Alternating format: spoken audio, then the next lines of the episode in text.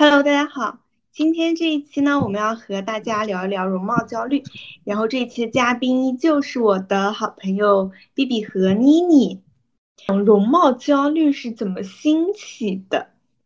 我不知道是因为我小的时候我没有太关注这些，所以感觉不到它的存在，还是说因为就是近几年这个大环境下，大家对于外貌的关注越来越越来越关注这一块，所以。容貌焦虑才开始兴起，我个人体感是近几年，这个容貌焦虑确实有变得比较严重，就是从之前的网络这样子的流流通有很大的关系。网络，那我是嗯嗯是，我是觉得我觉得就不说年龄有关系呢，小时候不会这么觉得，但长大之后。呃，随着包括自己接受到信息更多嘛，然后有一些对比之后，觉得啊自己这点也不太好，那点也不太好，会不会这样？嗯，啊，其实都是一个道理啦。我觉得是现在评判一个人好不好看的这个标准，大家提的越来越多了。我觉得在我们小的时候，或者说前几年，好像没有说那么多的要求，大家只会说你这个人眼睛大不大，鼻梁高不高，这种比较，嗯。基础的一些审美，但是你看现在大家提出来的一些要求就是非常奇葩，我是觉得已经到奇葩的程度了。像不说之前那种经常上热搜很火的什么锁骨能放硬币啊，然后 A 四腰反手摸肚脐这种，就近几年最近特别流行的那种高颅顶，就大家会就是故意把这个头发就这样搞得很松，然后就是你颅顶很高，颅顶很高，然后显得那个头很小嘛。就这种高颅顶，然后以及说要冷白皮，但你知道像我们这种黄种人，你要到冷白皮的程度，真的是很难的。然后以及精灵耳，你们有没有听说过精灵耳？我我知道，最近就是从你这个你这个耳朵得得这样，对对，这个耳朵得往外拉，就是像一个小精灵一样的耳朵，对，这样就会也是那种显脸小，然后感觉你整个人就。比较像小精灵，就那种很俏皮的感觉嘛。就很多人他甚至专门为了这个去做手术，我就觉得很夸张。以及一个面中折叠度，也是我最近，就是我老是刷到，但我每次刷到我就划过去，因为我就不想看到这类东西。所以我到现在其实也没太搞清楚它的概念，但我大概知道是一个什么东西，就是说你你这样你呃把头仰起来，然后你的这个下巴和你的这个脖子形成的一个角度，好像是说。小于九十度还是大于九十度，就是说明你的脸是特别立体的，就是你面中折叠度是很高的，大概这样一个概念，就是非常离谱啊！我是觉得现在的这种各种关于容貌焦虑的这个标准，就它无形之中给你增添了很多条条框框，让你去判断说自己是不是一个长得好看的人，但实际上你。长得好看就是长得好看呀，你需要这么多的标准去评判吗？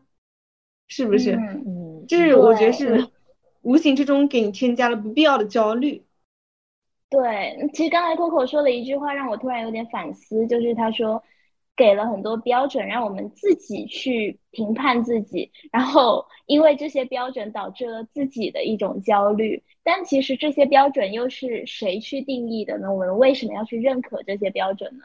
就感觉是值得思考的事情。对，我觉得一个很坏的东西就是，这些标准是那些符合这个标准的人发明的，他们提出来的。就比如说，有的人锁骨可以放硬币，他就秀这个，他就说我锁骨可以放硬币，然后就开始掀起这个风潮。所以我觉得，就是把这种各种评判标准提出来，并且把它传播开了，这个人。就是心机叵测，非常坏这种人。嗯，对，我觉得他们，那我觉得在这种定义太死了。嗯，你继续。在这种环境下，就是有很多人他会提出各种各样的标准来判断你是不是一个美的，是不是一个好看的人。那么在这样子的情况下，大家有没有一些被别人 judge 你的容貌或者身材的经历？有没有人说过用这种标准来评判你，指责你说你是一个不好看的人，或者你需要进行一些改变？我自己是有很多这样子的经历的。我而且绝对是从小就被指责，但是你先说。好，而且我发现这些指责我的人，往往不是一些陌生人，或者是一些和我不太有交流的人，往往是我身边和我最亲近、最亲密的人。嗯嗯，我先说给我，嗯，造成伤害最大的就是我的，呃，一个小阿姨，二中阿姨 和一个姨夫，就是我有两个阿姨。我有两个阿姨，因为我外婆生了三个姐妹嘛，然后我妈妈是最小的那一个，所以我有一个大阿姨，还有一个二阿姨，那就是我的这个二阿姨和我的二姨父，他们当时就是对我有一些身材上的 judge。当时我是在杭州工作嘛，然后我刚到杭州的时候还没有找那个住宿，所以我是借住在他们家。嗯。然后当时呢，我的那个姨父就说，他觉得我腿很粗。有一天我和他们一起出门，就是去公园玩，他就说他在背后拍了一些我的照片，就说觉得我腿非常粗。然后他就说他们家有秤，就说让我现在站到秤上去称一下我现在有多少斤。这个太过我当时就有一种强烈被羞辱的感觉，虽然他是以那种开玩笑的语气说的，但我当时我真的怒火攻心，我就是。觉得自己真的纯纯被羞辱了，就是一个人说让你现在站到秤秤上去称多少斤，而且我当时我也没有觉得说自己很胖或者腿有多少，我觉得自己就是自己就是正常身材。当然就是我知道在国内的标准下我可能就是微胖，但我就觉得我我没有觉得自己的身材很过分。嗯，然后我就很生气，我就超级想哭。但是你知道，人在屋檐下不得不低头。我当时觉得自己特别像林黛玉，就是那种小小年纪，然后就 因为不得已的苦衷，就去寄人篱下。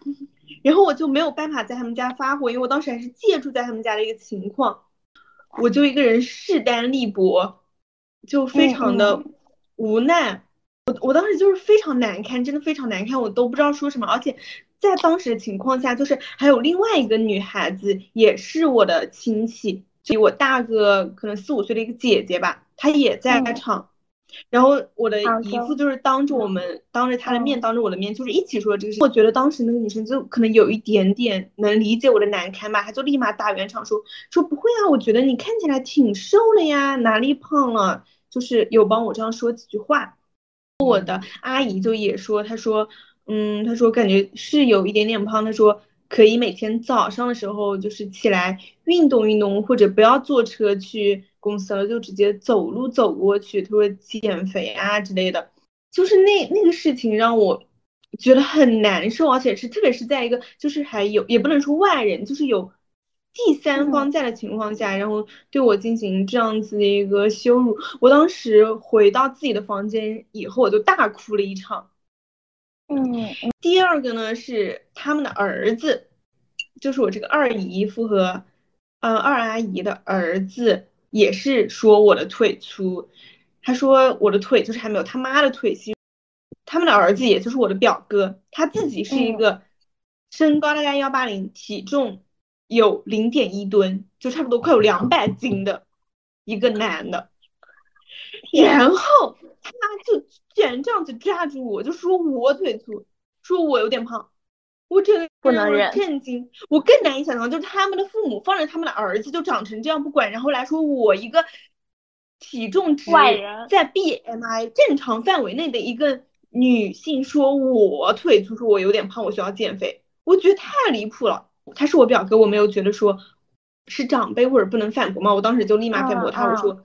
嗯，我说那那你自己那么胖，我说你都不减肥，然后他说现在的女生就是喜欢胖胖的男生，天呐，他就这样那么普信那么自信，那么肥胖却那么自信，我真的是吐了呀，我真的好普信。然后还有一个呃抓住的事情是，还是我的阿姨，是我的大阿姨。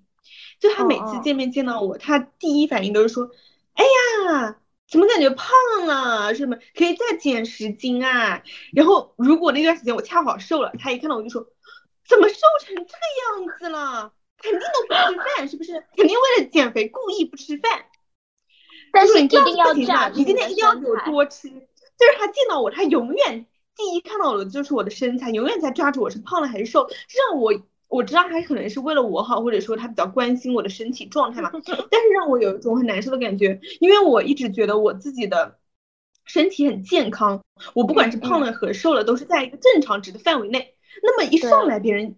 第一反应永远都是先说你的身材，说你胖了瘦了。我觉得没有必要。你和别人交往，你见到别人第一面，真的没有必要去关注一个人，一个健康的人，他到底长胖了还是长瘦了。这反这成为了你见到他第一面就是最重要的事情吗？我觉得这样子让我有点不舒服。真的没有必要去关注一个正常人的身材，过于 focus。最后一个经历呢，是曾经让我有一段时间比较困扰的，就是我爸他是。欧式大双就特别双，然后眼皮特别明显，眼睛超级大的那种。然后我妈就是纯单眼皮，而且还眼睛有点肿。那我就非常幸运的遗传到了我妈的单眼皮。然后小时候我爸妈就是会经常说：“哎呀，好可惜，说你其他地方都长得像爸爸，为什么偏偏就这个眼睛长得像妈妈？”就是有很多人会那么说，包括我爸妈他们也会这样讲。但是后来我妈呢，就是她就会有安慰我说。小孩子在肚子里的时候都会选择最好的基因。如果我当时就是选择像我爸的话，可能我眼睛就会出现一些什么问题，就比如说视力不好呀，或者是呃有一些健康上的问题。他说我当时选择了我妈的这个基因，肯定是因为她的基因是最适合我的，是最好的。所以他就说老天爷就是给你单眼皮，肯定就是说明你他是最适合你的。所以我后面就是。其实我不太在意这个事情了，而且我就觉得单眼皮也挺好的，单眼皮有单眼皮的好看。包括我之前有一段时间有在犹豫说要不要割双眼皮嘛，但我记得妮妮当时在台湾的时候，就是反复跟我强调说，让我千万不要割双眼皮。我当时记得特别清楚，她说她身边就是有有很多人割了双眼皮以后，就是看起来都就很明显，而且她觉得就是割完双眼皮以后。不好看了，就是没有那种气质。他说他觉得单眼皮就是有一种特别的美感，然后所以每当我就是有这个念头说我要不要割双眼皮的时候，我都会想到妮妮说的这个话，我每次会被打消这个念头。那么后面呢，还是我的二阿姨，她就说你爸爸妈妈为什么不让你去割双眼皮啊？她说怎么不给你点钱让你去整一下容？然后我就说。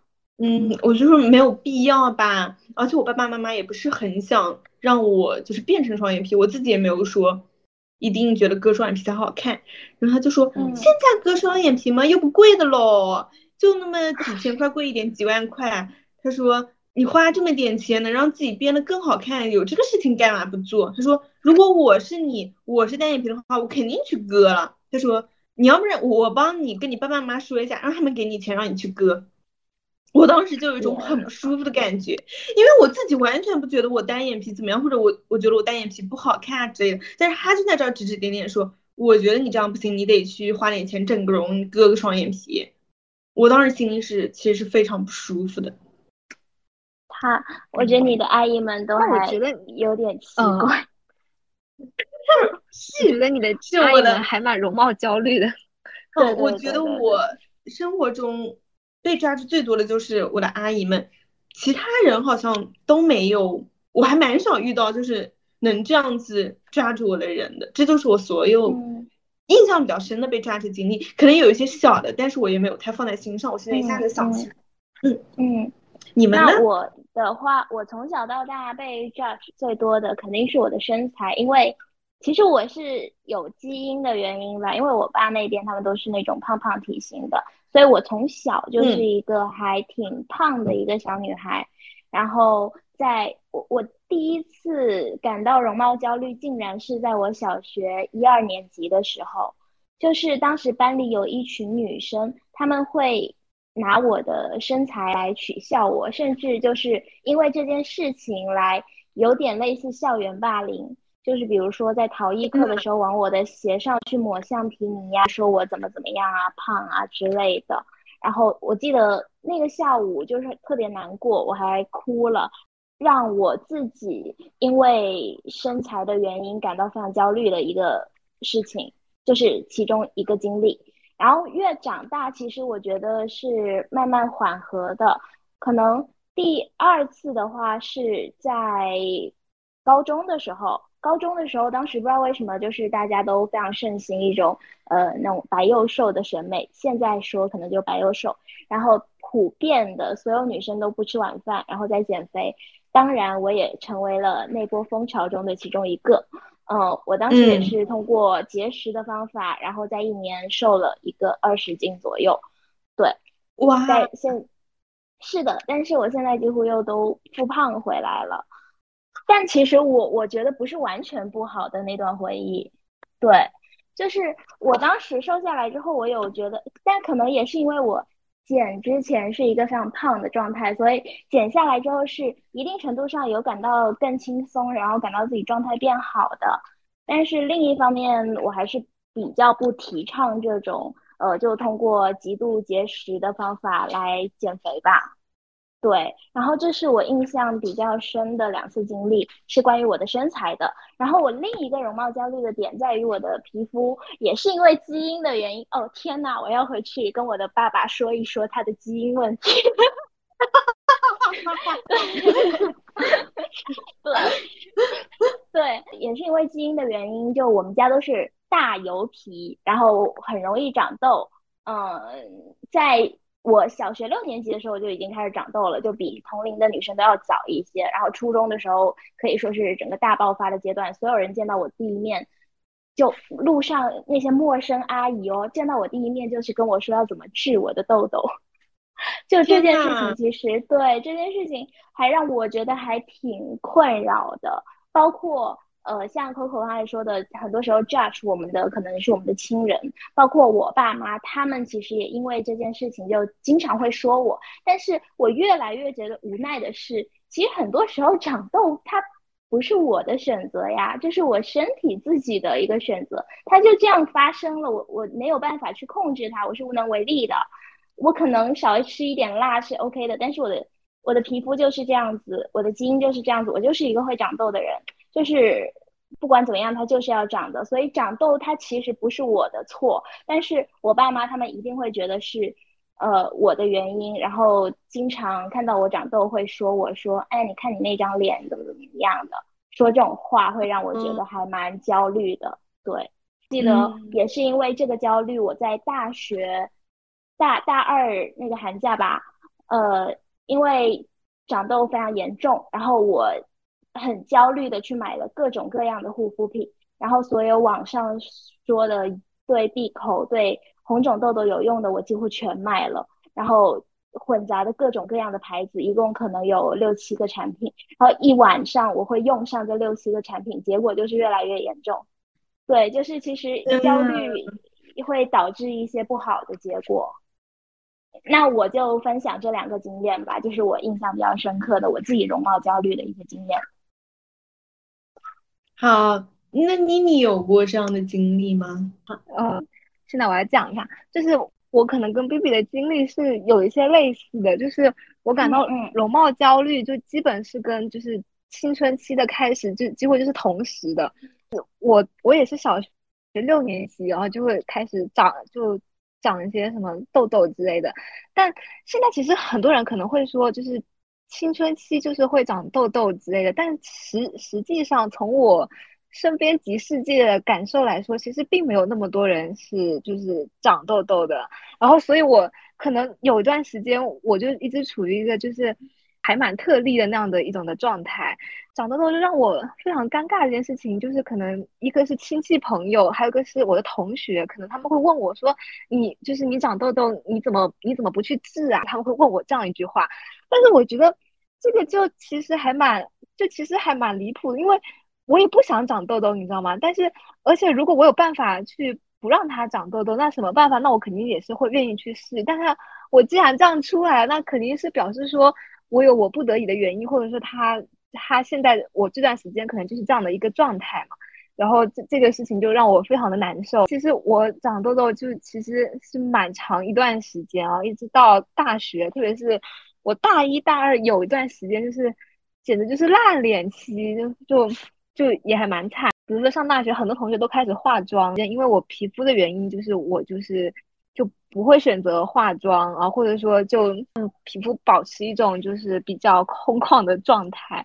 还有一个很很深刻的影响，就是因为你因为你长期以来知道你皮肤不太好，这样的话，你就跟人家聊天的时候，你很难就是跟人家就直视对方这样子。我经常很长一段时间就是会低着头，头发留的长长的，然后。把那个脸给遮住，呃，我觉得这个其实对我性格上可能还是有挺大的一个影响的，就是从容容貌的一方面的原因，然后到我的性格上的一些形成，我觉得之间有非常有很匪浅的关系，我是这样想的。嗯，我来说补充一个，就是虽然说我也有就是被一些阿姨、被一些亲人 judge 过我的。容貌，但我的就是我自己是从什么时候开始有容貌焦虑的？我没有说从青春期就开始，就是我对长相这个东西是很早就有了概念，但是我焦虑我是一直到很晚很晚，我差不多可能是到大学，嗯，大大二大三，就是蛮晚的时候才真正开始有焦虑这个概念。我觉得这得益于我爸妈从小对我的。鼓励式教育，因为在我还是一个小孩子的时候，他们就会经常夸我，就说，呃，你是我们见过最可爱的小孩子。然后包括我小时候在班里的时候，他们就看我们班上的大合照或者怎么样，就说你们班上没有一个女生比你漂亮。就其实有有，当然有比我漂亮，但是他们就会跟我说，就说。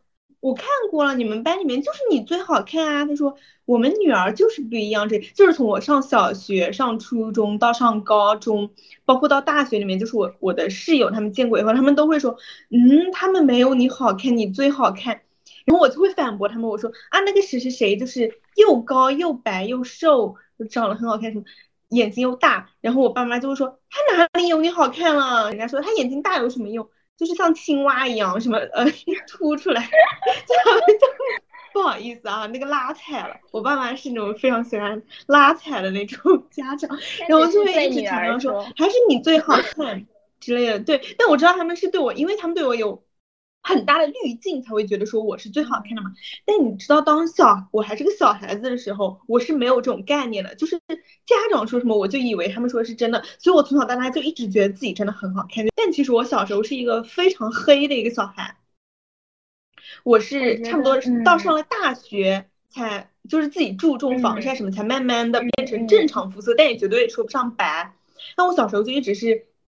黢黑，尤其是每次军训完，就属于人人群中一眼望过去，全班我最黑的那种情况。所以我那个时候肯定没有人，没有人会觉得说我漂亮嘛。大家也知道，就是白白嫩嫩的小孩子才好看。但我一直都没有觉得很焦虑，或者说觉得自己黑怎么样，我就一直还蛮自洽的，我就很悦纳自己，觉得自己其实还挺不错的。那我觉得我记得有。得益于两个点，一个是你本身就没有那种呃所谓的很大的缺陷，比如说胖啊，或者是呃皮肤不好。然后第二点，我觉得你爸妈的这种鼓励式教育还蛮重要的。像我爸妈他们真的是一种有点提打压式教育的方法，就我有任何的优点，他们都不会放大去说，但是有任何缺点，他们都会就很明确的说出来，并且会一直去。以此为一个攻击点去攻击你，然后我，所以其实我觉得我到现在也不算是一个非常自信的一个人，所以我还挺羡慕你的情况的。嗯嗯，我觉得还有一个比较重要的原因是，我自己可能因为在我爸妈的这种教育下，就是我自己很接受自己的长相，就是像有的人可能他爸妈也和我的父母一样，就是会夸他，但是。可能他还是会很焦虑，或者说觉得自自己不够好看。但是我有一个点，就我很喜欢自己的长相，我知道自己绝对不是那种什么大美女，或者是让别人一眼看上去就很好看。但是我我觉得自己长成这样已经很不错了，我非常能够接受现在自己，我也没有想到说要去整容或怎么样。我从小到大一直。都很悦纳自己，我觉得这也是很重要的一个点。所以当别人抓住我的时候，我只会产生一种他怎么能这样说我？他有什么资格这样说我？但我不会去反省我自己，就是我从来没有觉得说别人说我腿粗，我就得赶紧去瘦腿，或者别人说我有点胖，我就得去减肥。别人让我去割双眼皮，我就得去割。我没有产生这种自我反省的意识，我只会觉得他有什么权利，他有什么资格这样讲我。对，所以我觉得这这是我可能和大部分有容貌焦虑的人不太一样的一个地方。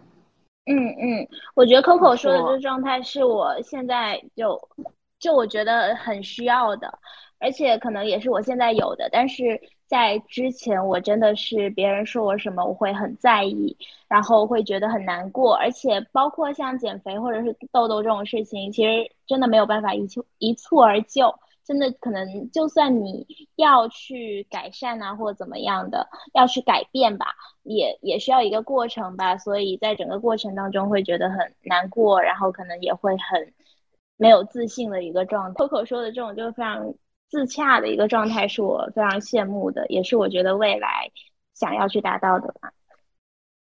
我觉得难过和伤心肯定都是有的。我我被那么说，我也是很难受，而且我还哭了很久。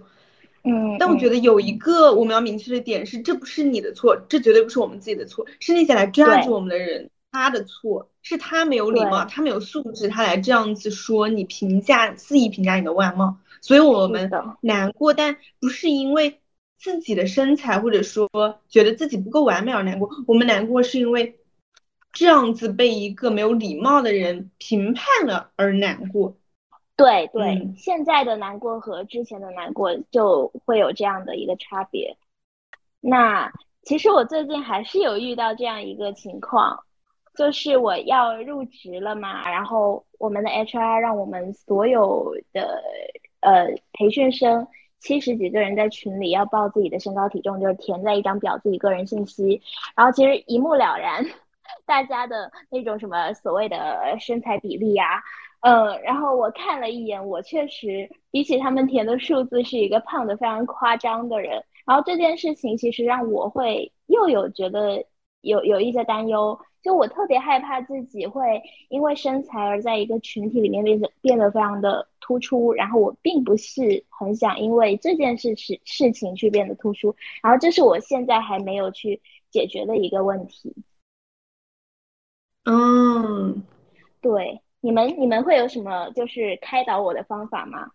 我来学习一下。首先，我觉得你们公司的 HR 就是给了一张表，所有人让大家把自己的体重身高填上去。首先，这就是一个蛮不尊重别人的一个做法。嗯嗯。因为我觉得像身高体重这些东西都可以说得上算隐私，尤其是。还没有见过面的人，或者是你，就算刚跟别人认识的时候，你也不会一上来就问别人说你身高多少，体重多少吧。尤其是他还直接把这个信息就是公布给所有人都可以看到。如果他只让你就是私信给他或者直接报给他就行。所以我觉得本身你们公司的这个做法就有问题。然后其次呢，我觉得。你没有必要太在意别人怎么去看这张表。首先，可能因为你自己一直对于这个体重有一个执念，或者你曾经因为这个被伤害过，所以你会比较关注，就是去看说啊别人多少高，别人多少重。对，我会很大多数人来说，对，对于大多数人来说，他可能就是一个普通的表，他可能填上去了，他根本不会再去看，就是说。别人怎么样？这也是我关注到了一个，就是当你自己对什么特别在意，或者你自己哪一方面不完美，你就会很关注别人的那一方面。就比如我举个例子，像我妈妈，她从小就是牙齿有一点龅，所以她就会特别在意别人的牙齿。然后她看别的人，就是她判断一个人好不好看的标准也是，她要看别人牙齿。她就经常我会跟她说说，我说啊，你看我这个朋友或者这个这个美女，她是不是很漂亮？这样，我妈就会说。他这个牙齿咬合感觉都不对，或者说呃他有点龅牙，有点凸牙，这就是我妈她第一反应永远是先去看别人的牙齿。但其实如果她不说，我根本都不会注意到说这个人他牙齿可能有点不整齐，或者有点龅，有点凸嘴之类的，我根本不会在意。所以我觉得 B B 的你的状况也是一样的，就是我没有太在意说体重或身高什么，别人让我填，我觉得啊那就是一个。就只填个数据呗，我可能就填上去了。我根本不会去看我的同事说，哎呀，看看有没有人比较瘦，看看有没有人比较胖。对，所以我觉得 B B 你不用太在意别人会怎么看这张表格，以及我觉得就算别人看到了你的体重可能稍微偏比正常比例稍微高一点，我觉得也没有人会特意去记你的名字，说我要记住这个人，看看他叫什么名字，我要 看看他到时候有多胖。嗯，所以我觉得你不用太在意这个，应该没有人会。刻意就是把这个放在心上。对，所以我要自己把这个心结给放下。是，是这样子的。我会努力去做这件事情。是，而且我觉得 B B 是一个很有，就是性格非常好、有个人魅力的人。你在工作中，我觉得大家一定会因为你的性格，或者说因为你的工作能力好而喜欢你，就觉得你是一个非常好的工作伙伴。他们不会说因为你可能稍微比正常身材胖了一点点。就会嘲笑你，就觉得说你这个同事人不行啊之类的，因为大家已经是成年人了，就是能力才是最重要的。嗯，好，我觉得我有被安慰到了，感谢。是的，真的觉得突然有被安慰到。你说到，就可能真的是只有我自己很在意这件事情的那一句话，有点点醒我。想了一下，好像确实有可能是这样子，因为我。自己这方面不是很完美，所以我会特别的去比较，然后看一下，比如说啊，是不是有和我一样在这方面，呃，一样是没有那么呃，可能有点偏胖的人在，然后看了一下没有，我自己会有一种焦虑的心情。但是像 Coco 说的，可能根本没有人在意这一点，只是我自己在焦虑而已。所以我我决定要学会放下这种焦虑。是悦纳自己，嗯，好。那下一个话题呢？我觉得和 B B 刚刚说的可能有一点点相近，就是当你看到美女或者你看到一个长得比较好看的人，你会有这种焦虑吗？就是你会下意识的和他去比较，或者说会产生一些自我怀疑吗？那么我先说，嗯嗯嗯，首先你说，如果。我觉得可以分成几类，一个是可以分成你这个长得好看的人，他可以是明星，或者是网红，或者是你身边的人，你认识的人。那我觉得首先明星和网红我是都不太在意的，我每次看到我反而会特别欣赏，我觉得哇，看美女哇，她好好看，我看到有一种赏心悦目的感觉，就像欣赏艺术品，觉得她们长得好看是能让我。给我带来愉悦的，我完全不会有焦虑的心态。其实身边的人我也不会有焦虑的心态，因为我是一个特别喜欢和漂亮的人和美女帅哥 做朋友的一个人，因为我也属于有一点颜狗吧。嗯，所以当我看到别人很漂亮的时候，我就会多看几眼。我也是有一种那种多看看到就是赚到的这种感觉吧。嗯嗯，包括大家都。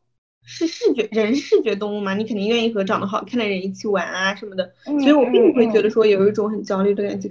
但唯一有让我就是第一次 get 到这个焦虑感的是，我后面有认识一个朋友，让我觉得就是我和他待在一起的时候压力很大，因为我每每次就是看他发动态或者是他和我聊天的时候嘛，他就会。经常强调外貌，他生活中很大一部分就是围着这个外貌在转，他就会一直说要减肥啊，要化妆，然后分享怎么变好看，各种化妆技巧啊什么的，所以就会导致我每次跟他在一起的时候，就不由自主就会关注到这些东西。但我以前的生活中，就是我是没有关注这些，就我也会看一些化妆教程什么的，但是我不会给我这么大的压力，就是他让我有一种这件事情非常非常重要，就好像你整个人生都在围绕着这个转的感觉。并且还在网络上还是不断的就是放出一些那种秀特别狠，然后我记得当时我们还因为第一次线下见面我们很激动嘛，就是还录了一个 vlog，嗯，他当时就是绝对绝对他就不要让他的脸出镜，他就说因为他觉得他的脸就是和照片不一样嘛，就不想让别人看到，所以我们是全程给他的脸打了马赛克。哦，我就就工作量其实很大，我是在 P R 里面一帧一帧打的，对，所以我当时我就觉得还挺夸张的。这也不是最夸张的，当时是他觉得自己的声音不够甜美，就他的声音是有一点沙哑的那种嗓音，但绝对不难听啊，这是很正常的声音。但是他就觉得他的互联网形象需要一个非常甜美的那种声音，他他就是不能接受自己真实的声音在那个 vlog 里出现，他就一定要让我们给他变声。所以这个事情就导致让我第一次发现，就是说，原来世界上会有就是容貌焦虑这么严重的人，就是他一定要保持一个非常完美的形象，就是和他在那个社交平台上展展现的那个美少女形象完全一模一样的人，这也是导致我后面就是我都不太相信那种美女网红了，因为我就觉得我会在下意识在心里怀疑是不是大家都修图修的这么狠，就其实真人都没有这么好看，就是他。让我对这个互联网的信任度都直线下降，所以呢，我就觉得我在跟他聊天或者在不断跟他接触的时候，我就会被迫的去关注到这些东西，让这些我本来觉得很平常的东西或者我不太在意的东西，它变成一个很重的压在我心上的一个东西，我自己也会不由自主的去关注，这导致我现在就是有点不是特别的想跟他有过多的交流了。懂了，就是他人很好，嗯，对他人很好，包括我们之前就是变成朋友，也是因为有一些共同话题，然后他是一个很有同理心的人，也很善良。但因为和他在一起，我会觉得让我自己有一种非常焦虑，然后压力很大，感觉你就是被迫你要去关注这些东西，被迫卷。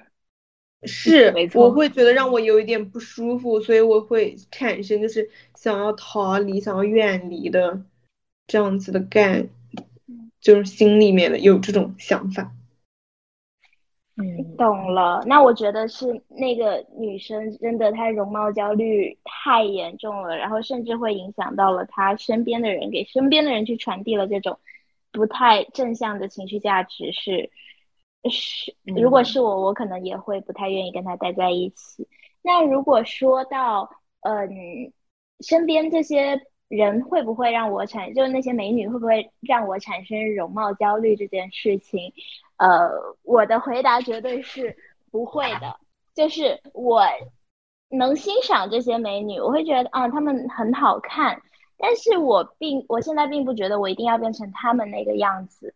但是我刚才提到的那种容貌焦虑，可能更多的是来自于普通人。嗯，就是呃，我不知道能不能，就是你们能不能 get 到？我能 get 到一点，就是你不要求自己变成美女，但是你想要，就是大家不要关注到你，你只想变成一个正常人的身材。对，你不想因为太胖而被关注到。对对对对，是这样子的。所以呃，其实可能我确实需要做一些改变吧。但是我确实也要调整自己的生态心态，但那些美女确实不会让我感到任何的呃所谓的容貌焦虑，甚至说我身边其实我和可可有点像，就是我不知道为什么，就是身边的所有朋友都是大美女的类型，甚至是我跟她一起去吃烧烤，然后会被服务员围观的那种，就所有服务员都通过他们的对。所有服务员都通过他们对讲机，然后在内部一直在说啊，这桌来了一个美女，然后所有人都围着我们这桌在打转，就为了看她。对，但是跟他在一起，对，跟他在一起，我其实真的没有焦虑，就是他有自己的审美，然后变成他理想的样子，我也很认可跟他待在一起的我吧。嗯，我不会觉得说我一定要变成他的那种美，对。你这个让我突然想到，我昨天刷到的一条微博，他们说允不允许那个女孩存在？那个女孩就是因为现在国外有掀起一个反对那个女孩的活动。那个女孩什么样的女孩呢？就是每天起床先空腹有呃无氧运动，对，空腹有氧运动二十分钟，然后开始做特别精致的早餐，然后开始那个读书学习插花。这不是小红书博主吗？护肤，对，就是这种。国外就开始掀起反对那个女孩的运动，他们就说，因为这这种特别自律的生活，让一些做不到的人产生了很严重的焦虑。嗯嗯。那么，这个反对活动的主题呢是，他为什么要反对？是因为，如果这个女孩她没有逼你去成为她，嗯。或者说社会没有要求你去成为那样子的那种女孩，那么她的存在是被允许的，是可以的。那么之所以是要他们想要抵制这个活动，是因为他们发现社会在要求你去成为那个女孩，就是他说如果你这样，你就是不自律的；如果你这样，你的生活就是糜烂，你就是摆烂。对对，你就是摆烂，就是咸鱼。他发现，就社会要求你是成为这样子女孩，所以现在国外就是有开始反对这种 vlog 形式，或者反对在互联网上就是输出这种自律价值的一些东西。那我觉得和 B B 刚刚说的那个也有点像，就是她美，但是她不要求你像她一样美。对，我觉得这个很重要。这就像我们评判那种各种容貌焦虑的标准，他提出这个标准，他就是说想，他就要求你去向那边靠拢，他要求你去晒这些东西。我觉得这是很重要的，就是你美，但是你美，你美，你美你自己的好不好？你不要，你不要要求我像你一样，或者说你非得说大家都得跟你一样才叫美。我觉得这很重要。嗯嗯。但是其实你说到那个博主，我会觉得说，有些人觉得他们制造了焦虑，但是。对于另外一部分人来说，或许他们带来的是动力呢。就比如说，我最近有关注一个叫斯诺的博主，他就是每天起床黑咖啡一杯，开始今日份的无氧运动。但是我会觉得看他的 vlog 我会很舒服，但是可能也是因为他里面有去输出一些就让我们大家别焦虑的一些价值观吧。嗯嗯，我觉得这个这个你说的是个人层面嘛，但是他刚刚他们的那个主题是社会层面，就是他不不管你每一个人看到他 vlog 的感受是怎么样，但是整个社会就是说会要求你每一个人像他那样靠拢，对，这是比较重要的一个，就是你不能让整个社会上都要求大家去成为那样子的人。嗯嗯，就是我觉得就是以一个人的外貌或者身材去判断这个人自不自律，就我觉得这个就。观点就非常的有问题，就是，就是可能大家的大家的，首先先不说自律，这个是这个肯定是一个很因人而异的概念嘛，而且每个人的想做的事情或者他们所自律的方面方面肯定也是不同方向的，嗯嗯，对，不是以一种同同样的标准来判定每一个人，对，是是，对。我就想起一个，就举个例子来说，可能有人的自律是这样子，天天，呃，要吃很少，吃沙拉，做运动，变成一个身材极好的人。但是，可能有人的自律就是要读很多书，变成一个满腹诗书，然后或者在某个科学领域有一番成就的人。但那个人不一定就是一个天天会运动，然后身材很好的人呢。嗯，所以自律就是跟妮妮说的是不同方向的。我很认同这个观点。是，包括我现在，因为我读的是艺术嘛，有很多人他可能是会强迫自己，就是每天坐在画布面前，就是画多长时间的画，甚至像有一些学音乐的人，他每天要得练多长时间的琴。那你能因为说，因为这些人可能他长得比较胖，他就不自律吗？但是他在其他方面他是自律的呀。是的。只不过那些就是特别在乎外貌，把自己打打造成就是很完美的身材，然后非常美丽的长相的人，他是把这些人用在画画、用在弹琴、用在看书的时间，嗯嗯，全部用花在了自己的外貌维护上。我觉得如果一个人他什么都不用做，他每天只用关注自己的外貌，他肯定也能变得好看。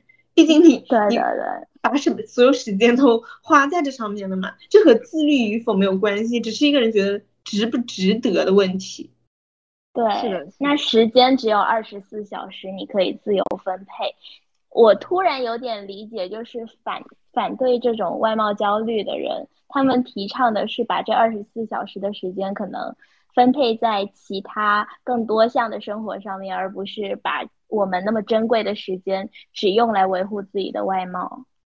嗯，对我我当时就是和我，我觉得那朋友让我有点不舒服的原因，也是因为他有发过一条动态，他说。他的人生就是要一直很漂亮，如果有一天他不漂亮了，他就会去死。哇！我当时看到这条动态，我觉得好震惊，就是非常极端的一个态度，就是不漂亮勿宁死，就是好夸张啊！No，是的，No，大 low 特 low，我也不行这种这种价值观。没错。哎，那我再谈谈，就是原来你前面那个话题，是。会不会加重我的焦虑？就看到美女什么的，我觉得从从我的个人经验来看，就是，嗯，我可能是住宿舍以后才有这样的这样的经历。我们三个遇到是就像上期那个播客讲，我们在台湾交换遇到的嘛。然后当时住进寝室之前，我其实也很忐忑，因为不知道会面对的是怎么样的新室友。然后当时刚刚进去的时候，我记得印象非常深刻的是，我们有一次去。淡水玩，Coco、B B，还有还还有当时我们的姚姐，然后大大家他们都在化妆嘛，我是基本都不化妆，我那天就坐在后面等大家。然后我那天其实其实也有点焦虑，因为你们都开始聊起来，就是对化妆品一些什么，嗯，比如说呃眼线怎么画之类的那种交流。我当时就呃有发微信给我很好的朋友聊天，然后。我就说啊，我就觉得我很像到新寝室，大家都在化妆，感觉自己没有办法融入他们。他说：“你难道能跟他们聊的就只有化妆吗？”然后还有他就说，就其实人是很很多面的，并不是说。你就是长长得，比如说你跟大家差差很多，或者说你不会化妆，或者你会化妆，你就没有办法融融入一个什么集体，就其实这是个伪概念。后来听他那么一说，我就感觉整个人就是好像被点醒了那种的感觉。就我觉得说，其实我跟大家可以聊的还有很多，我们可能感兴趣的还有很多可以有共同的话题，而不仅仅是局限于外貌方面，或者说化妆方面，就是只是每个人的一部分，然后而不能说去代替这个人。你对他认知的全部，然后这也更无关于你是否能融入这个群体。啊，我是这样想，就这个，嗯。嗯，我觉得你这句话也是给我们启示，说，嗯嗯，不要太片面的去评价一个人吧，就是不要因为他的某一点而有刻板印象，觉得我不能跟他相处，或者是呃，觉得我们不是一类人。其实大家都是有很多像的。话题可以去聊的，对，人都是多面的嘛，对，然后包括像是我跟那个我刚才说很漂亮的朋友出去，他出去永远是带着非常精致的妆容，但是我跟他出去从来都是素面朝天，然后头也不洗的一个状态。但是我们每次出门，就现在虽然见面会少一些，但还是每次出门就是很快乐。对，嗯，好。以及我刚刚虽然说，就是我很喜欢和帅哥美女、长得好看的人做朋友，但是我发现我真正就是能和我保持长久的友谊，或者说，我能够和他做比较亲密的朋友的人，往往和长相没有什么关系，是这个人能不能给我一些能量，或者说和他交往的过程中，我能不能觉得自己汲取到一些东西？对，嗯嗯。我觉得这反而是最重要的。其实真正交朋友的过程中，我反而会把外貌就是排到非常后面。就这个人长成什么样和能不能做我的朋友，其实没有什么关联。没有什么必然联系。对，可能只是你长得好看点，会让人第一眼看到你的时候有更想亲近你的这样子的一个嗯能力，或者说大家可能会更欣赏你的外貌，但仅此而已，和能不能成为朋友完全没有关系。有时候我可能还更愿意亲近一些。看起来可能跟我同类型比较普普通通啊，然后简简单单的人，就包括你知道，我有一个坏习惯，如果我是呃提前在网上交网友后才去见面的话，我在网上交朋友可能会选择一些，比如说头像是用卡通图案的，因为我觉得这些朋友可能 就没有那么在意自己那种什么形象啊之类，在见面之前。部分的用这种因素去判断一下我是否跟这个人合得来，但其实可能也还比较片面。是，对，所以也也并不是说长得美就一定呃什么朋友环绕啊这种，不一定的。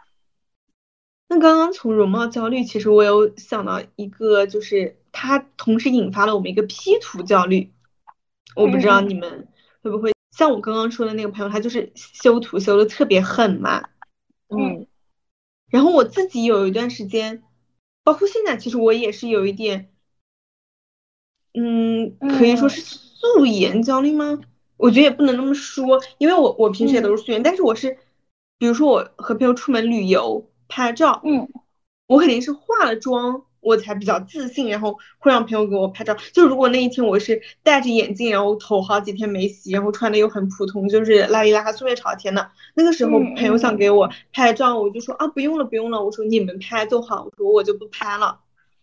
哎，这我就会有拍照，对对对，我不知道你们有没有一种感觉，就在在英国的时候，外国人拍照，他们。会做非常非常夸张的表情和动作，比如张嘴巴、吐着舌头。但所有中国人拍照都是一副名媛，然后帅哥少爷的感觉。是的，这件事情其实还蛮有趣的，但包括我拍照也是非常拘谨的，就是微笑。但我还挺羡慕他们外国人那种摆出各种动作，然后各种表情，他们记录的就真的是那个瞬间的那种感觉。对，是，所以我现在拍照就是，我也很想追求就是抓拍，或者说，对对对。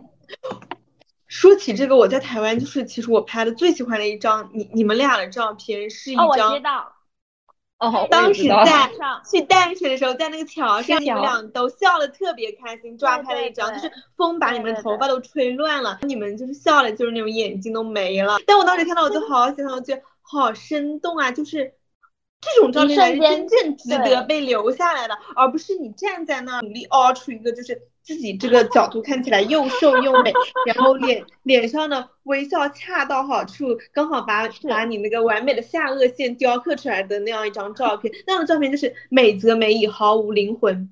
但是我不得不说，我有时候还是会陷入这种这种局面，就是还是会想要一张看起来好看，但是它没有任何的情绪在的照片。对对，是的，就是没有情绪，你说的很准。嗯。以及当大家很多人现在自拍都会用美颜相机嘛，就是用原相机的还挺少的。然后我有时候会用原相机，但也是因为我化了妆，可能我觉得自己比较那个时候状态比较好，会用原相机。我是不太用美颜相机，包括我修图的时候。我基本上不太动自己的五官，就是我可能会修点瑕疵，就是把脸上的痘痘啊或者一些看看起来那个凹凸不平的地方给它修一下。但是我对于五官我几乎是不会动的。嗯嗯。好，我之所以不喜欢说修图修的很狠，或者说就是美颜太多，或者说用美颜相机直接拍照，是因为我觉得那样拍出来的人是一个假人，就是他。他根本就不是我，他是一个我创造出来的，可能和我有那么一点点相似的一个人，传说中的人设。是，我会觉得那样子照片拍出来就是没有意义，他根本就不是我，我为什么要制造出那样子的一张照片？但这同时也引起了我另一个思考，就是那化了妆的我就真的是我了吗？我给自己就是脸上脸上涂了很多七七八八的东西，就是我改变。通过化妆的手段，我改变自己眼睛的形状大小，改变自己的一些五官形状，然后我在这样的情态下就是去拍照。其实它在某种程度上是不是也是一个美颜？其实我觉得还好哎，就是你化了妆，可能就你化妆肯定是按照往你自己觉得好看的那个方方向去画嘛。然后我觉得那是你去可能提升自己形象的一种方式，那肯定还是你。但是我觉得没有必要说一味的去追求固定固定审美上的好看，比如说你的鼻梁高光要打特别多，然后你的那个眼线要把你的眼睛画成两倍大。我觉得没有必要按照这种固有的审美，你可以追求多样化的化妆风格啊。然后把你也是变成一个丰富的人嘛？你你能 get 到吗？我觉得说的有点笼统。我们化妆之前也是在网上有很大的一个讨论度的一个话题，就是化妆你到底是化给自己看还是化给别人看？哦，当时是吵得不可开交，就是在豆瓣上那个楼都盖得很高很高。当时是分为两派啊，就是一派人，因为现在你知道大家都打女权嘛，就是有一部分人就说，化妆就是给男人看啊，化妆就是给别人看。就你一个人在家，你会化妆吗？你如果整天都不出门，你会化妆吗？那另一部分部分人立马就跳出来反驳说，怎么了？我一个人在家我就化妆，我没什么事的时候我就化妆，我就喜欢看自己漂漂亮亮的，我就觉得自己这样子很好看，我不化给别人看，我就自己化了，我心情就好。你来管我化妆干什么？说就你这样还打女权呢？有本事你管男的去啊！他说凭什么来管女的化不化妆？因为我一开始觉得双方说的都有道理，双方说的都有道理，但是我后面我突然意识到一个深层次的问题，就是。你一个人在家，你化妆，你为什么会觉得自己化了妆的样子就是好看的？为什么你化了妆他才能取悦到你？你如果素颜的时候，你为什么就觉得自己那样是不好看的？你那样子就是不，你就没有办法从自己的容貌上获得快乐。这就是谁给你灌输的？我化了妆以后，我才是漂亮的，我才能通过化妆这个行为来获取快乐。这岂不是我们更应该思考的问题吗？就是很奇怪，一个人为什么他不能因为我本身的外貌而感到开心呢？嗯，我觉得这件事情确实有点就是难说，感觉确实不愧是引起这么大争论的一个议题。我我现在我觉得我都不好说我是站哪一方的，而且我没有。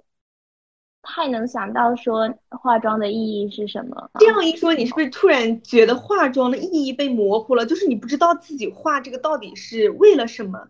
你是不是会心里就是有这样一个疑问？就好像既不是给别人看，也不是给自己看，那我到底是给谁看呢？我倒是觉得就是给别人看的。是不是？但是，我我也是，我的观点也是给别人看的。对对对，但是我又觉得给别人看，那能说化妆这件事情就是为了取悦别人吗？哎呀，好难说啊，这个事情。但是我觉得，就是你你化妆，你画的那个方向，其实也不一定是别人的标准，你可能画的是你自己喜你自己喜欢的那的那种样子。那对对对，嗯，就是你并并不是说谁谁谁谁说那个眼睛什么要双眼皮很好看，你你就一定要去给他给贴一个，但其实好像也不是这样的，然后那也搞不懂，我就说不明白。那我后面就是我自己也看了很多他们的辩论，包括我自己想了很久，我就觉得化妆这个产物，嗯，它本身它的存在。就是在这个男权社会下才会产生的。就大家为什么说要求有一些工作要求女性在上班的时候化妆，以及为什么说你上台做演讲，或者说你做一些 presentation，你在一些公共场合，你就必须得化妆出席，才是一个尊重别人的表现。就这个尊重是谁定义的？嗯嗯。那为什么有一些男性他做 presentation，有些男性他甚至去酒会他都可以不用化妆呢？是。你很少看到有男性化妆来取悦自己吧？一个男的他不会说，我化了妆，我觉得自己才是个帅哥。男的他素面朝天，啤酒肚，他都觉得自己是个帅哥，是不是？我觉得化妆这个概念，它首先就是在男产男男权社会下对女性的规训，就是说女人你活着，你就是要漂漂亮亮的，你就是要给自己画个大眼睛、长睫毛。给自己就是服美意，就是得做一些让自己变得好看的事情，你才是尊重别人的。他就是首先会给你这么一个规训，所以这也是为什么，就是很多人他不知道自己为什么而化妆，因为他觉得这是一个很自然的过程呀。我活着，我当然要美美的，我我当然就是要尊重别人，我出去玩我就是要化妆。但是他没有意识到为什么我就是要化妆，我为什么我为什么活着我就得美美的，我凭什么我就不能素颜啊？为什么我不能像男的那样？因为你是女的呀，因为你是第二性，因为这个社会要求你做到这一点，你得变得好看。嗯，对我后面就是有想到了一点，你的思考是吗？嗯，以及为什么那些人他们会说，就是我化妆是为了自己好看。他的深层逻辑就是因为他被这个男权社会的思想给影响了呀。因为，嗯，因为他们告诉你，你化了妆是好看的，你化了妆你才是尊重别人的，所以你一个人在家的时候，你就算没什么事情干，你才会往自己脸上抹那些东西啊，因为你觉得 这样子是好看的，你看到自己好看了你就开心了，就是你从小被规训出来的一个结果。就是我觉得可能。男权社会就对女性的要求，就是把女性定义为就是她需要是一个漂一个漂亮的一个一个，没错，就是 是不是会有这样的根根源在？对，因为女性作为第二性，这就是她的一个必有的一个功能属性嘛，我们可以说吗？嗯嗯，因为你看，男的他从来不会要求说。我我要有八块腹肌，我才是帅哥。我得有我必须长到一米八，我才是帅哥。我体重必须，我体脂率必须维持在多少，我才是一个帅哥。嗯嗯，男的他没有这么多要求，以及你你判断一个男的，你判断他厉不厉害，或者判断他成不成功，我我们会去看说，因为他长得帅，就是男的就特别追吹捧他吗？我觉得完全没有哎。你看像因为知道外貌红利的男的，丁真、鹿晗这种。是不是都是女性在吹捧？就是男性反而会很讨厌他们。嗯嗯嗯，男的都都是说什么鹿晗啊娘，是不是？什么都是一些娘炮，然后说丁真丁真什么除了长得好看还会什么，连连什么大学都没有读过之类的，那些男的反而会去讨厌他们。但是女性不会是，你看到很多美女，女的会觉得哇，这漂亮姐姐什么贴贴之类的 这种，为什么男性他会讨厌这些人呢？因为男性他不能允许就是别人通过外貌就是取得成功，因为这意味着你刚出生，有的人他就已经成功了，他没有办法通过后天的努力他去获得东西。但男性他想要的是真正握在手里的权利。他自己有很多能力，或者他能赚到很多钱，他觉得那才是他要的。而丁真、鹿晗这种现象的出现，就导致了一些男的，他可以仅仅凭借好看的皮相去获得权利。对，所以这就是慢慢把那个点说出来了，是吧？所以说那些，我现在说自己都有起鸡皮疙瘩，你懂？然后，所以那些男的他就会要阻止这个现象出现。嗯嗯，他的权利必须得是握在他自己手里的。如果当就是越来越多的人只是凭借长得好看他就能去获取这个权利的话，那么那些男性他是危险的。他在一出生的时候他就失去了他本来可以获取的这个权利。那为什么说女性你变得好看你就没有办法获得这个权利呢？那当然是因为你是第二性啊，你本身你就算你长得不好看，你也没有办法像男人一样去获得他本来就有的那些东西。所以男的就自然会给你引申到说啊，你们就是要雌竞，就是嗯，大家都要去不停的卷，就变得更好看。你变得更好看，你有什么用呢？而且他只会让我们在就是很外肤肤浅外表的这种地方，对你就会他只允许我们在这部分这些没有用的东西。但真正的实权那些权利的东西都在男人手里，你摸都摸不到。实力。内化的东西，他们却对呀，想要把我们置之门外，推推我们出去。我觉得这是整个世界的问题，不仅仅是说是东亚或者说是中国怎么怎么样，我觉得整个世界都这样。你像在美国，现在他那个反对堕胎法案出了以后，你女性连决定自己子宫的权利都没有。你在这个时候，你去跟男的你说什么？你变美，就是你一个女人，你已经连决定自己身体器官那个权利都没有了。对，但这个时候你还在追求一些说，哦，我长相怎么怎么样？你要争夺的，你真正应该想要的，拿在手里的是那个实权，好吗？是真正有用的东西。对对对，是的，我觉得这是一个社会的问题。那如果就听你这样说完之后，如果拉回化妆这件事情，我现在依然没有办法判断它到底是是不是一个坏的东西。但是我觉得，如果我们说化妆是一种礼貌的话，那这件这个礼貌不应该仅仅只表现在女性身上，男性同样要做到这种礼貌。对，所以我也觉得你也点醒了一个很重要的，就是当你判断一个东西它是否是对女性的枷锁，或者它是不是对女性的压榨，就是你把这个主体换成男的，如果他只要求女性做到，而他不要求男性做到。那么显然，他他就是对第二性的一个枷锁嘛，嗯对吧？嗯，所以其实我是对支持男性化妆，我是支持他们化妆的，然后不就是觉得如那种批判男性化妆的行为是不好的。对对对，我觉得男性的焦虑也要被点燃，不能仅仅一直让女性去我觉得产生焦虑。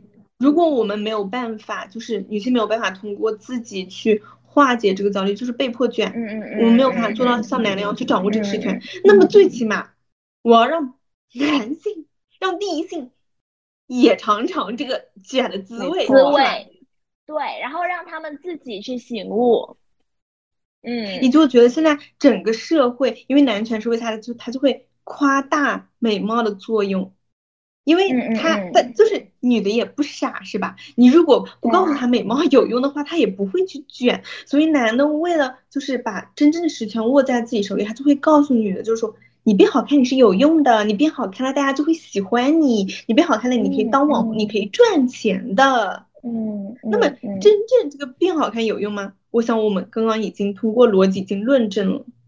我觉得你不是完全没用，就包括可能本身长得好看，它在现在还是会让你去有一些些特权吧，就从一些现实的情况看。但是感觉对，但是它绝对不是呃，你你能去走得更高的台阶。对，嗯，对，嗯，而且反而。当你把你大量的精力用在去变好看这个事情上，你获得的回报率是非常低的。如果你能那么自律，就是你每天吃的很少，然后你每天去维持自己的一个体态，每天花大量的时间，花两个小时化妆出门。当你把这些时间，你所研究这些精力，你放在其他东西上，你可能已经在某一个 领域成为很厉害的人了。是，他是没有分我觉得这是一个愚女政策啊。我说的夸夸张点，我说的 就是不留情面点，它就是愚女政策，就是让你把所有的精力都放在如何变美上，让你就是去过度的关注这个，然后你你就是不会和他们争夺权利，你不会去追求更有用的东西，所以他的那个社会顶层，他上层真正掌权的还是男性，因为你已经把精力根本就无暇顾及，你已经去追求一些。低层次的，他们想要你去追求的东西了。是的，我我确实觉得外貌是属于一个就比较低层次的成就吧，因为这种东西可能是与生俱来的。然后另外，就像 Coco 说的，它是不能给我们带来任何实权的，实力才是真正有用的。所以不要太过度关注自己的所谓容貌上的。呃，什么叫容貌上的优点吗？嗯，以及以前就是大家会说什么反对白幼瘦嘛？嗯嗯嗯。那反对白幼瘦，首先你肯定不是反对的是天生白幼瘦的人，因为这不是他们的错，是吗？我们说反对是后天白幼瘦。那么通过这个，我们也可以看到，我们真正要反对的其实也不是白幼瘦，我们反对的是单一的审美，就是就是对你像。国外的人他们不追求白幼瘦，但是他们追求什么？追求胸大、大胸、屁股大、屁股大。对，嘟嘟唇。然后很多人为了追求，为什么他们要追求这个？当然是因为国外的男的喜欢啊，他们就喜欢这种性感尤物、金发辣妹。所以女的就要往自己的身体里面填充硅胶，甚至甚至现在就是睫毛什么也很流行嘛，就是大家会用，我是贴过睫毛的，会用那种。呃，可以接触眼睛的胶水，就是你在眼睛上粘那种密密麻麻的，把睫毛粘起来，就是又密又翘，但是那是非常难受的，就我觉得对眼睛肯定是有伤害的。但是大家就是为了在那个男权社会下，这个嗯男性给你规定的说你这样子是美的，并并且首先那些就是我们还意识不到，我之前也没有想到，就是说自己为什么要贴睫毛，因为当然是因为我觉得这样好看呀，而且我还觉得是我自己觉得好看。你难道没有意识到你为什么会觉得这个好看吗？是因为社会告诉你这样子是好看的，那这个社会是谁定义的？是男的定义的。嗯嗯嗯。所以还是男的告诉你你这样是好看的，你才会这样去做。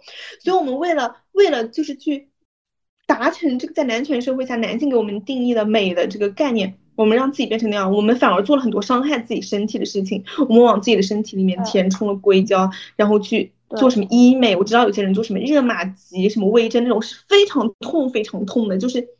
我是没有做过，但是我看到有做过的人说，就是感觉就是，哦，那个针就是往你脸上扎之类的那种，是吗？对，很痛，就是它是一个生理泪水，就是有特别多的针，然后就一直在你脸上滚，那个针就生理泪水会一直流下来。我是觉得，你你在追求这些东西的时候，你是在伤害自己，你在伤害自己的身体，你让自己变得不舒服了。包括我很多次，指的是那那些项目不一定是伤害自己的身体，但是如果你过度极致的追求这种极端的美，肯定是需要去做一些伤害身体的事情的。嗯，以及那些项目可能未必伤害身体，但是它绝对不会让你觉得舒服。你会觉得说，我去做医美我会舒服吗？我戴假睫毛我舒服吗？我每天出门我花两个小时化妆，脸上涂厚厚的一层粉，然后我可能嘴巴上涂唇液，我吃东西都不方便，然后我做指甲那个很长的美甲，我可能拿东西我都，嗯，就是不是很顺手，这绝对是给你的生活造成了很大的麻烦的。嗯嗯。但是我我觉得我们其实说这么多，并不是说。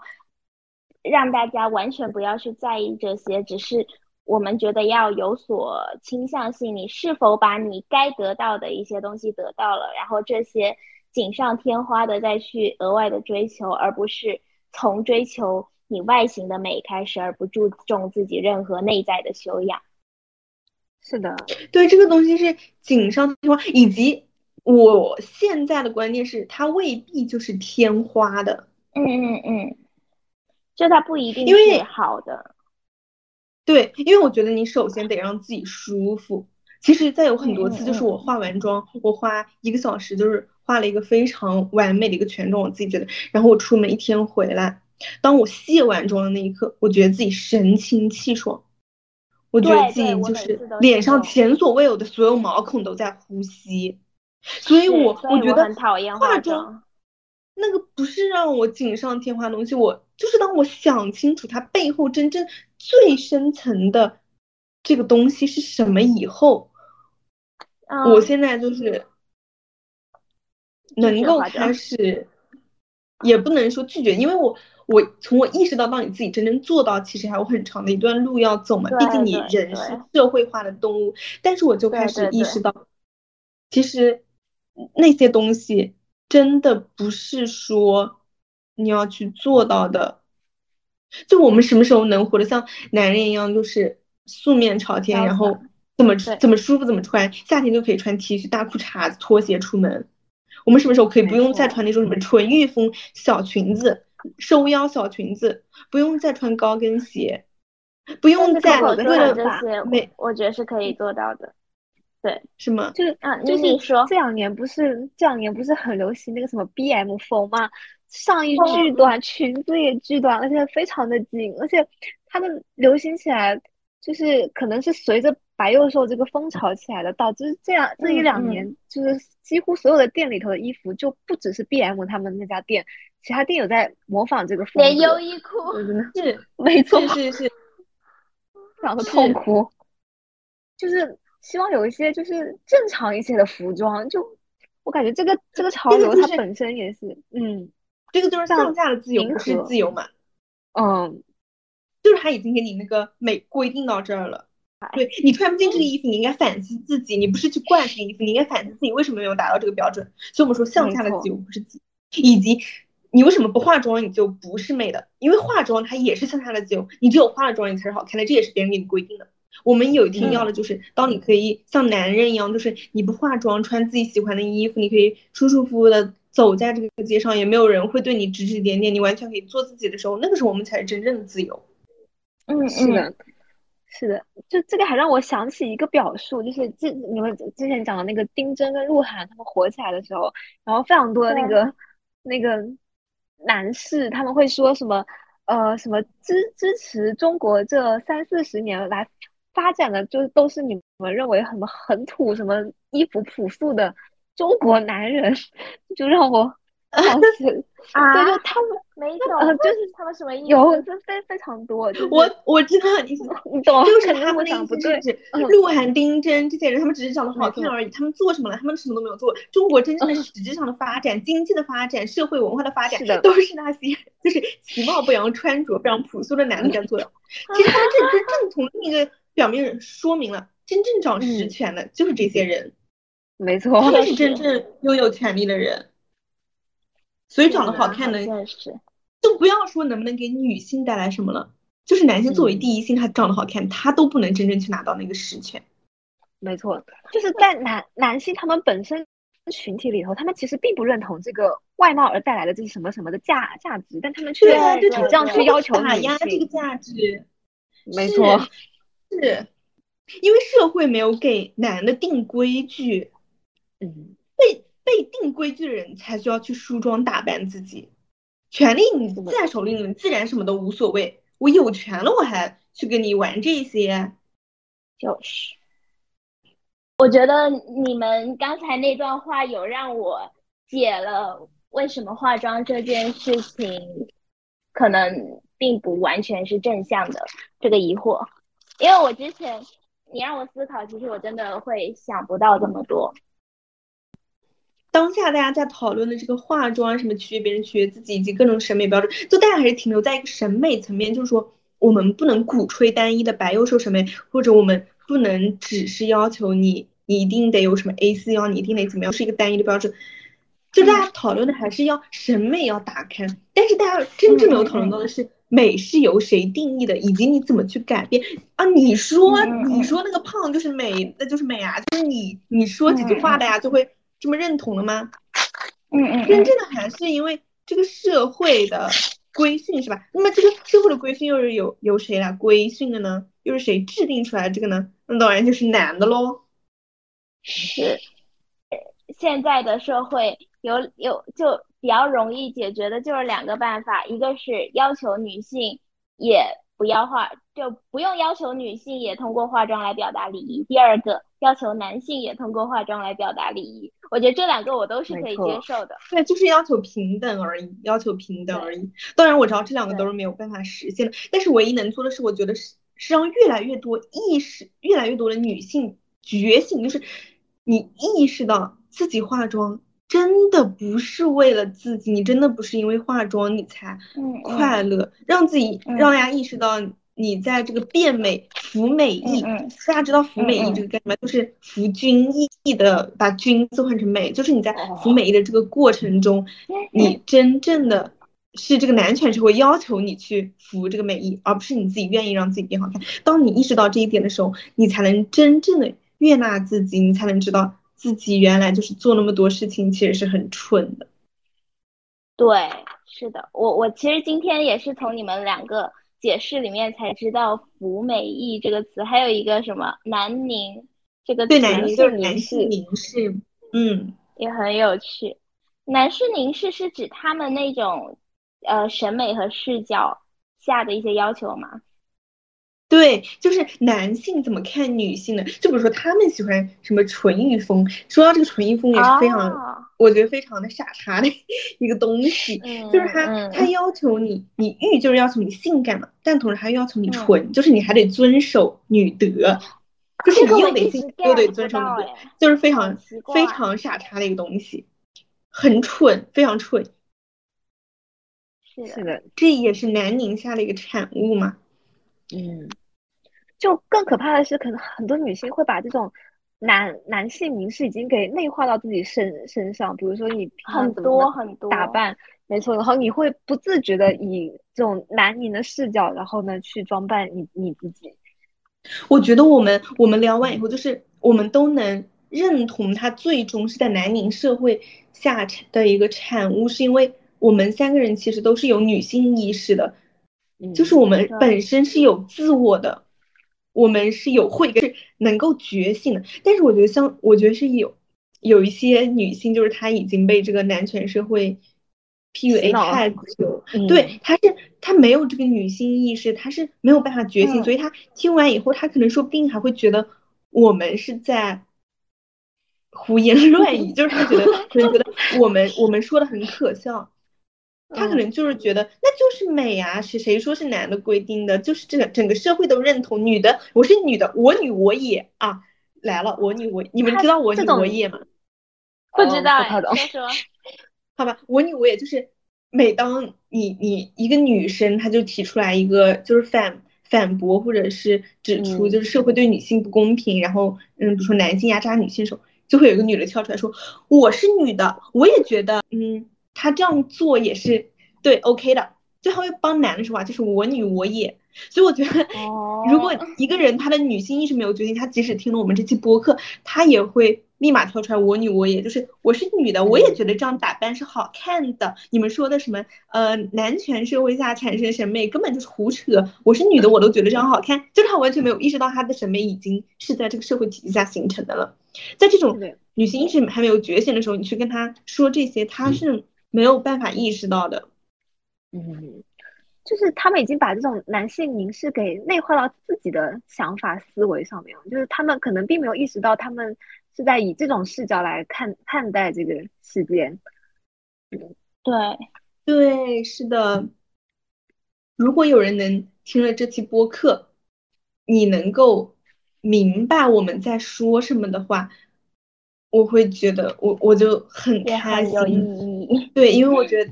你的女性意识已经觉醒，就是我这样说绝对不是在给人分成三六九等啊，就是说你女性意识觉醒，你你就是厉害的，你就是听我们的播客，你就是能学到东西，就是好像我们播客很厉害。没有没有，我只是会觉得很开心，就是有人能够认同我们的观念，并且可以，因为我觉得你只有真正知道这个美它到底是由谁定义的，你才能真正的去。去魅，你对这个东西去魅，你就是能破除它，你才真正的能悦纳自己，才能接受自己最原本的样子，然后去追求一些真正有意义的，能够握在自己手里的那些实权。对对对，其实我们说的这些，我觉得就是一个观点吧，就女生，你不只是可以美，然后别人评判你的时候。你也不应该让他以美作为标准来评价你这个人，而应该有其他更多层面的，包括你的学识、你的文化水平，还有你的呃可能其他的能力啊等等的，还有你的为人呢，就像男生一样，就真的应该平等一些的去评价男性、女性。对，一是我觉得在这个社会上。没有任何人，无论你是男的女的，你是什么生物，没有任何人可以规训别人说什么是美的。第二个就是美真的没有那么有用，除了美，我们可以做很多很多有意义的事情。这个长相已经在我们的人生中被排到很后面。当然，你说我就是要成为男权社会下，我就是要在男宁底下长大。我就是想要去讨男人欢心，我就是要追求这个。那那你随便，你随便，就是我们 管不了你了，好吧？那怎么办？那你 报警吧，那你报警吧。那我觉得，如果你你是一个有女性意识的人，你想当一个真正的人，你想当一个真正的人，那美这个事情真的是已经排在你人生追求的很后面。你有大把大把的有价值的东西要去做，你的人生远远不止长相外貌这点东西。对，就看你能不能认可我们这个观点吧。就是不是除美之外，还有其他事情要做。嗯，是。如果你也觉得我们说的很好，或者你也很认同我们观点的话，就请关注我的播客。叫什么来着？评论一下咖啡贝果是吗？啤酒贝果。啤酒贝果。啤酒贝果。哎，那我们说说，就是我们现在就是怎么一步一步从有。容貌焦虑也好，然后到现在有一些自我改善，你是怎么就是如何真正的如何真正的摆脱悦纳自己是吗？对对对对对对对，或者是我觉得我到现在，嗯，我觉得我到现在其实都没有办法说真正的摆脱，或者说嗯完全没有容貌焦虑，就是它始终会在我的生活中时不时的会跳出来刺我一下，但是我觉得在我 意识到。容貌焦虑的真相，它真正底层逻辑是什么？以后我开始越来越容易的和自己和解了。就是每当我又有这种服美意，或者是要要做一些其实我自自己做了并不舒服，就比如戴戴假睫毛，然后呃穿那种让我很难受的鞋子，穿什么纯欲风小裙子，就是我自己身体并不舒服的时候，当那个时候我不会再勉强自己了，我就会想到这个。他会出来让我警醒我，然后会让我很容易轻易的接纳自己原本的样子，会让我像一个奶奶一样，就是我会选择更舒服的生活方式。我觉得这是在潜，就是潜移默化的影响我。你不能盼着我，就是一蹴而就说。当我听到这个逻辑，我知道这个概念的时候，我立马我就从此再也不化妆，完全什么素颜 素颜 拍照，什么啥也不在乎。我觉得这是很难做到的，但我能做到的是，我不做让自己不舒服的事情，我不为了去讨好别人而去让自己变美，或者说去改变自己的身体，我把所有的感受。都关注在自己身上，我想要什么，我怎么样是舒服的，什么对我来说是真正重要的是好的，我会更 focus 在自己身上。对，我觉得这也是有一个从你明白这个道理到你真正做到也是有很长一段路。但不管怎么样，我已经明白了这个道理。我相信只要你明白这个底层逻辑，你是很容易的和自己和解的。嗯嗯嗯，是的。那我的话，就像我刚才说，我身边有很多。呃，长得很漂亮的朋友嘛，但是越长大，我越发现其实我们擅长的方面是不一样的。就可能他在某一方面有自己的特点，或者说会被大家觉得是好的地方。那同样，那我作为一个个体，我也有一些地方是会被呃外界所认为是好的。那我们是擅长不一样东西的，所以这点也会让我觉得说和我的容貌焦虑和解了。虽然说我不是一个漂亮的人或者怎么怎么样，但是我并我我也这这也不影响我去成为一个优秀的人。对我我尽管没有那么漂亮，但我依旧可以去成为一个优秀的人。然后我也不觉得我和一些漂亮人站在一起我不如他们。我觉得也是这种心态帮助就是。一些经历吧，帮助自己慢慢形成了一种这种心态。嗯嗯，因为你会觉得那才是对你有价值的东西。对对对对对，是的。